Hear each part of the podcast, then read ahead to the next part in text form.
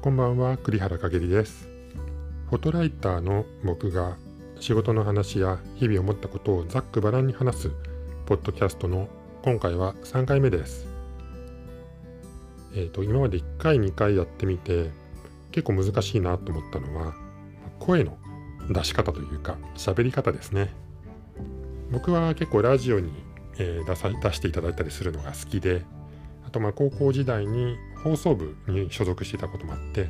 マイクの前で喋ることはとても楽しいんですけれどもマイクを前にすると結構声を張ってシャキシャキハキハキ滑舌よく喋ろうとしちゃうんですよね。でも過去2回の自分のやってみたポッドキャストを聞いてみたらなんだかねこう肩に力が入ってるというか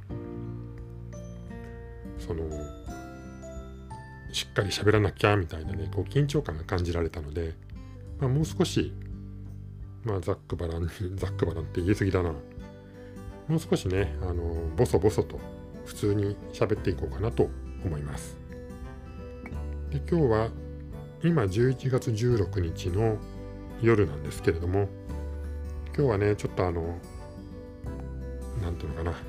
辛いニュースが一つ入ってきました。漫画家の松本零士さんがイタリアで急に体調を崩されて病院に搬送されたというニュースを聞きました。で、えー、まあ、銀河鉄道999とか、キャプテンハーロックとか、そういった作品で有名な松本先生なんですけれども、今回はキャプテンハーロックがイタリアで放送開始40周年ということで、イベントに出席をされていたそうです。まあ、ところが、まあ、その滞在中に急に体調を崩されて病院に搬送されたと。で NHK の報道によればどうも脳卒中ではないか。かなり容体も深刻な状態らしいという報道があってとても心配しています。ただ今は外なんか救急車の音がしていますけれどもたださっき読売新聞のニュースを見たらいや脳卒中ではなくて命に別状もなくて今は回復に向かっているという話も出ています。まあ、まあ、どちらが正しい情報なのかまだわからないんですけれども松本先生のね一日も早い回復を祈りたいと思います。僕は松本零士さんの作品というとやっぱり銀河鉄道999のイメージが強いです。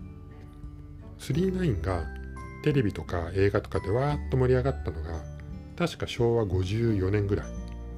1979年ぐらいだったと思うんですけれども当時僕は小学校2年生ぐらいで、まあ、ちょうど鉄道も好きになって時刻表の読み方を覚えてで一人で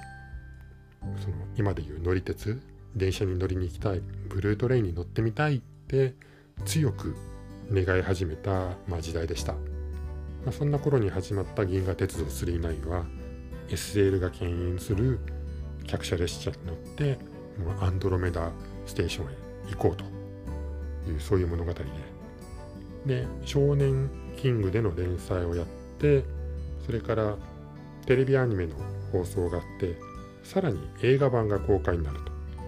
しかも映画版っていうのはテレビとはもう全く別に作られていて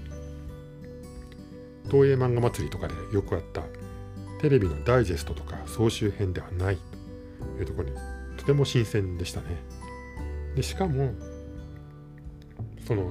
映画版の39の制作に合わせて国鉄とタイアップしてミステリー列車銀河鉄道39が走ったんですよね。これ上野駅を発車して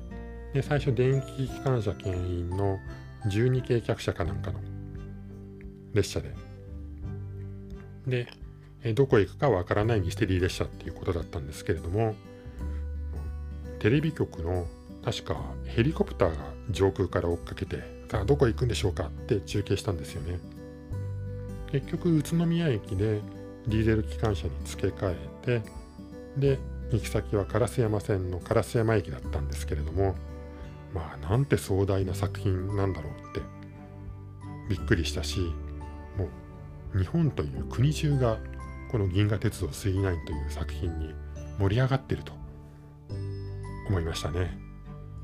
映画版もただ999だけじゃなくてキャプテン・ハーロックは出てくるわ。クイーン・エメラルダスは出てくるわ。本当に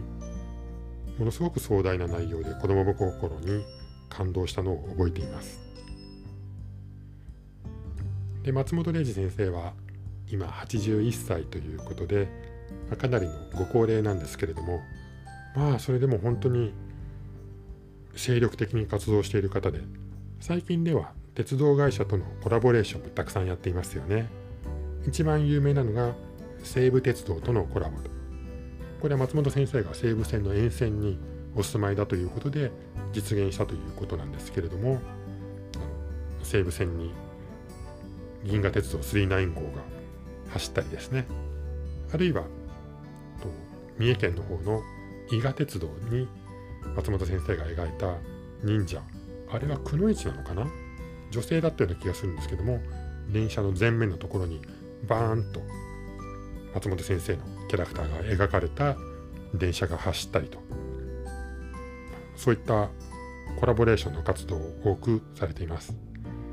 で僕は松本先生会ったことないんですけれどもあの本当にそ本当にばっかり言ってるね。すごく忙しい人であの仕事で